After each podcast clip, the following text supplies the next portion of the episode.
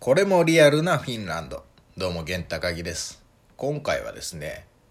どうして自分がフィンランドに移住することになったのか、ということについてね、お話ししたいなと思います。まあ、フィンランドに関する、こう、なんか豆知識とか、あの、実際の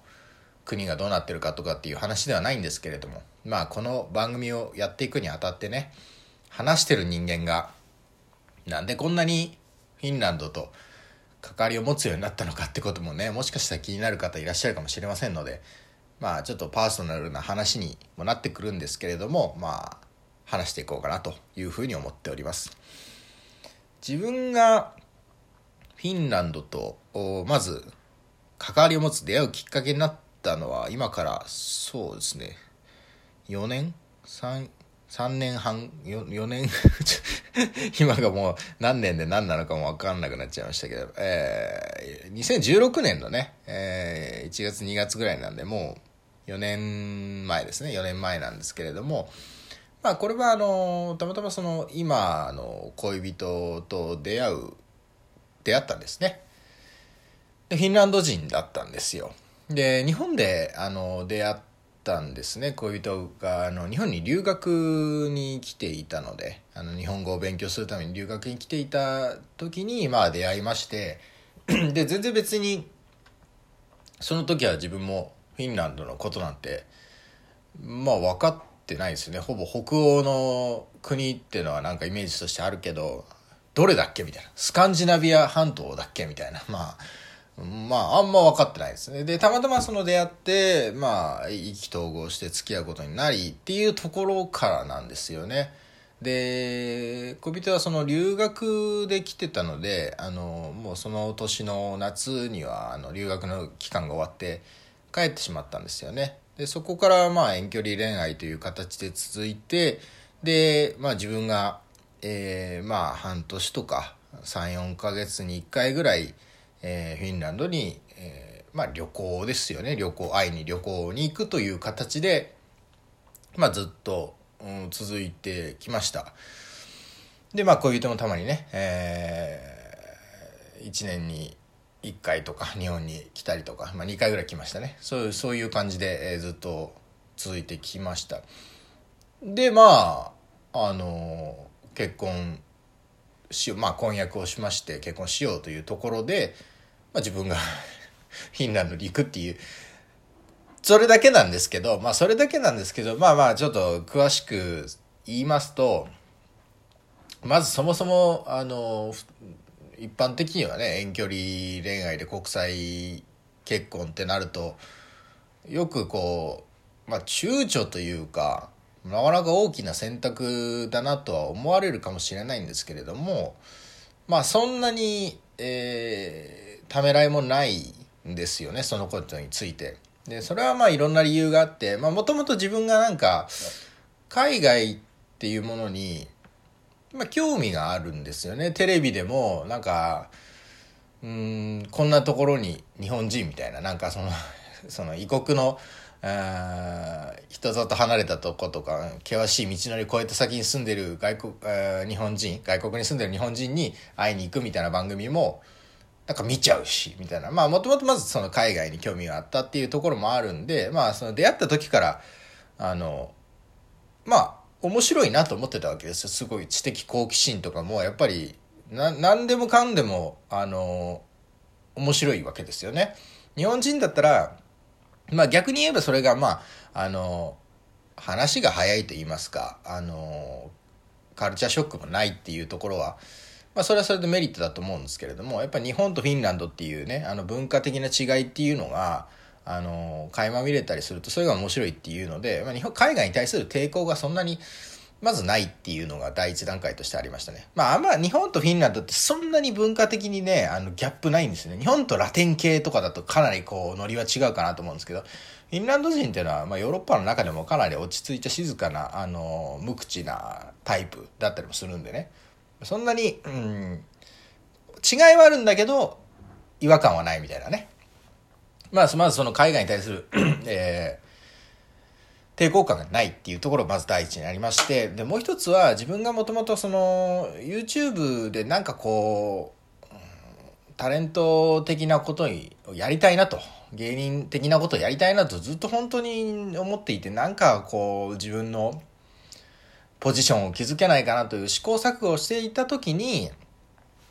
まあ初めてフィンランドに行った感想を動画にしてそれをまあ字幕をつけてもらってやってみたらフィンランドの人が結構見に来てくれてそこから、えー、今までにない反応とかがあったんであこれはじゃあもうなんか自分のその仕事のその人生の目標としてフィンランドで外国人タレントみたいなポジションになれたらいいなと思ってそこからかなり自分の仕事の感覚的にもシフトしていったっていうのはあるんですよね。だからまず海外に抵抗がない。でもともとその自分の目標夢みたいなものもそっちの方がもしかしたら日本にいるよりも叶える叶う可能性が高いんじゃないかっていうところですよね。であとまあもう一つあるのはまあそのフィンランドという国に何にもその知識なかったんですけれどもやっぱり何回も何回も旅行していくうちにあのなんか悪くないですねって感じなんですね。あんまりその、まあもちろん恋人がいて常にまあ大体2人で行動してるっていうのもあって、やっぱ外外国、海外旅行した時特有のちょっと緊張感というか、まあ刺激ですよね。なんかだ大丈夫かなみたいな、本当にレストラン行って何か頼むのですら本当に冒険みたいな感覚ってあるじゃないですか。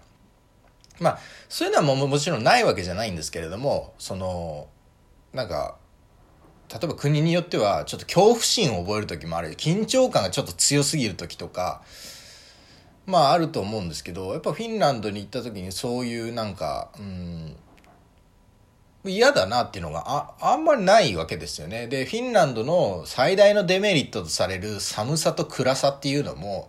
もともと自分生まれが東北なんですよね。まあ小学校の時までしか小学校3年生の時までしかいないんでまあ、ほとんどの時間を東京で過ごしてはいるんですけれどもやっぱなんか自分のルーツってものを考えるとやっぱ北のこう寒い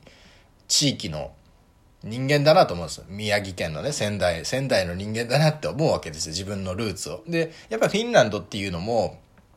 寒い。まあ夏ももちろんすごくああのちゃんとあるしそこはもうものすごい晴れてて気持ちのいい世界なんだけどやっぱりどうしても冬のイメージは強いと思うんですけどなんかそういうことに対してもそんなになんか嫌悪感がないというかこれがだから南国のね沖縄生まれとかの人だったらやっぱずっと真っ暗な時期が続いたりするのはかなりあの辛いかなと思うんですよ。そのギャップが。なんか自分の 持って生まれたものとの相性として。だからそういうことに対する違和感もなかったっていうところですね。だからなんか、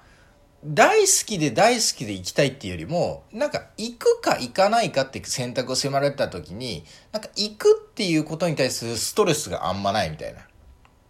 そういうのもあるんですよね。で、あと、フィンランド語というものに対してもそうなんですよね。フィンランド語って何が一番難しいかって言ったら文法とか、その、ルールなんですよね。ど、かなり独特のルールなんですよね。で、それが非常に理屈っぽいんですよ。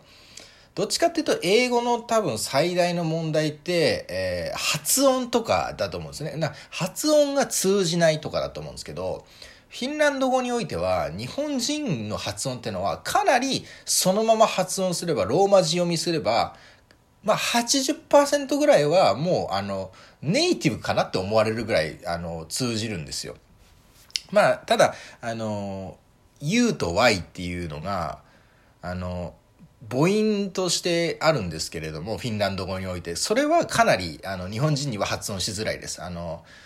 フィンランド語の U と Y のベロの位置の真ん中くらいが日本のうとかなんで、U なんで、だからそれはかなり難しいんですけれども、他は大体発音のは問題なくて、ただ文法を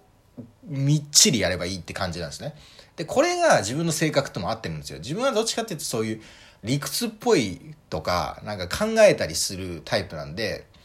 これがだから自分とフィンランド語の勉強っていうものの相性がいい。だからかなりこう、聞いて覚えるみたいなタイプの人とかは、フィンランド語を勉強するのはちょっとかなりうんざりすると思うんですね。もうルールが異常に多いから。うん。まあ、みたいな全体のね、あの、まあ、恋人と出会った、フィンランド人と出会った、えー、そして、まあ、あ自分の仕事の目標ともフィンランド人に向けて何かをやるってことがマッチした。で、行ってみて環境とか言語とかに対して、まあ、そこまで高いストレスがないっていうところですよね。で、まあ、あと言うなれば、その恋人の仕事がかなり専門的なものなので、日本でやるのがまあ難しいっていうのもあるし、あとやっぱり、あの恋人としてもそのやっぱどっちの文化も見て日本は好きだけれどもやっぱ日本の働き方ってものに対してはまあやっぱり嫌だなっていう感じに見えるみたいでで自分もまあ確かにな分かる部分もありますから自分も番組制作会社で働いてた時代がありますけどその時は本当に 現代の地獄奴隷制度の中で働いてるのかなと思いましたからね。まあまあやっぱりフィンランドの働き方っていうのはうん、なんか人間らしい、うん、働き方だなとは思いますからね。まあ、その代わり日本みたいな極上のサービスはありませんけれども、働かないからね、そこまでね。まあ、そんなこともあって、えー、結果として、えー、まあ、在留許可もとりあえず取れましたので在留許可で入国してでその後結婚して、えー、まあ、結婚ビザを申請しようかなというような流れですね。まあそういうことなんで、なんかめっちゃ行きたいとかじゃなくて、たまたま出会った相手がフィンランド人で知っていく中で、もう別にいいんじゃないかなっていう だから自分としては、あの、大胆な選択じゃないんですよね。積み重ねてった上で、自分も日本でフィンランド語もいっぱい勉強してるし、まあ、積み重ねてった上で、まあ、このパートナーとなら暮らしていけるかなというふうに思っていこうかなというふうに決定した次第ですね。ということで、これが自分の移住を決めた理由のお話でした。